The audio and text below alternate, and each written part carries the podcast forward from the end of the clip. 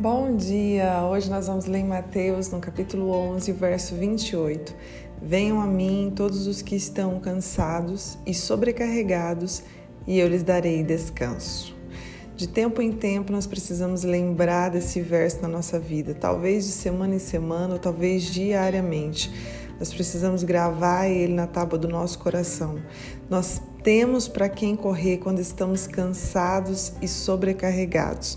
Muitas das vezes, né, queremos fazer tudo sozinhos em nossa vida e esse é um caminho certo para exaustão, para amargura. Né? Às vezes estamos tão amargurados, exaustos, vivemos falando que estamos o tempo todo cansados, cansados sabe? E nós precisamos se livrar desse fardo de posso fazer tudo sozinho. Precisamos aprender a dividir a carga. Talvez vamos precisar aprender a pedir ajuda, que isso não é sinal de incapacidade. Talvez vamos precisar aprender a definir prioridades. O que eu posso fazer hoje? O que pode esperar para amanhã? Sabe, quando nós olhamos para a mulher de Provérbios 31, nós vemos que ela fazia muitas coisas, só que nós vemos também que ela dava tarefas, ela delegava tarefas. E às vezes na nossa vida nós precisamos aprender a delegar, precisamos aprender a pedir ajuda, a dividir aquilo que às vezes pegamos somente para nós mesmos fazer. E às vezes não dividimos, né, por conta do orgulho mesmo. Não quero pedir ajuda, eu posso fazer, eu consigo fazer, até o final da semana eu vou dar conta conta. E nem sempre é assim, gente. Nós não podemos chegar numa fase de exaustão na nossa vida, sabe? Numa fase de estar cansado o tempo todo. E se estamos nessa fase, nós precisamos correr para os braços do Pai e pedir ajuda para Ele. E uma coisa que você precisa fazer toda manhã é perguntar, Pai, antes de levantar da cama, Pergunte, Pai, qual é a prioridade para mim hoje? O que é primeiro em minha vida? O que eu preciso fazer primeiro?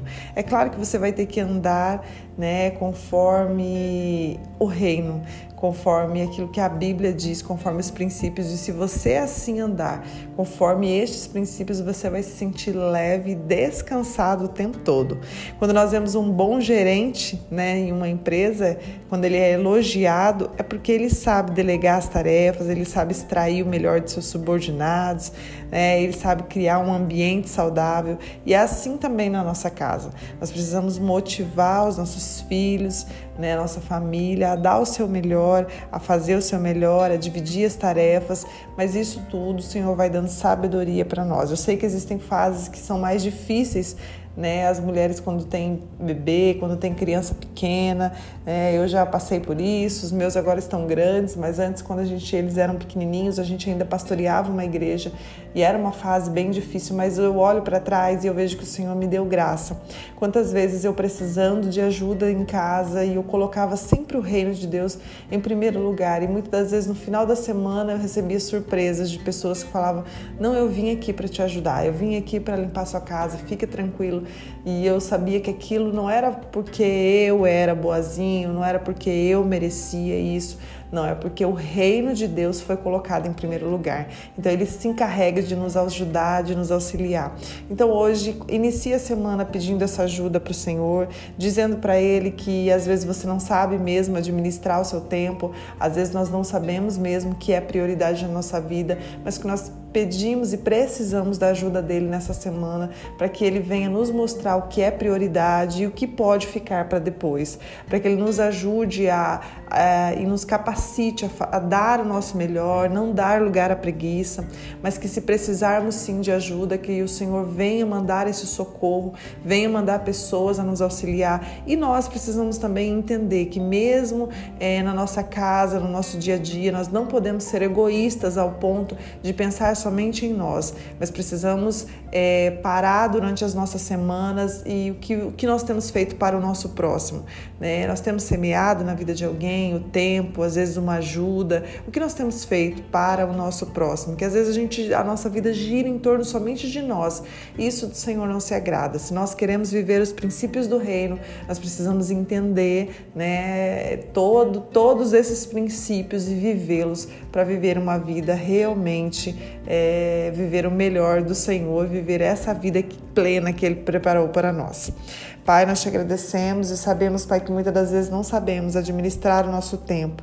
Não sabemos, Senhor, delegar as tarefas, não sabemos o que é prioridade.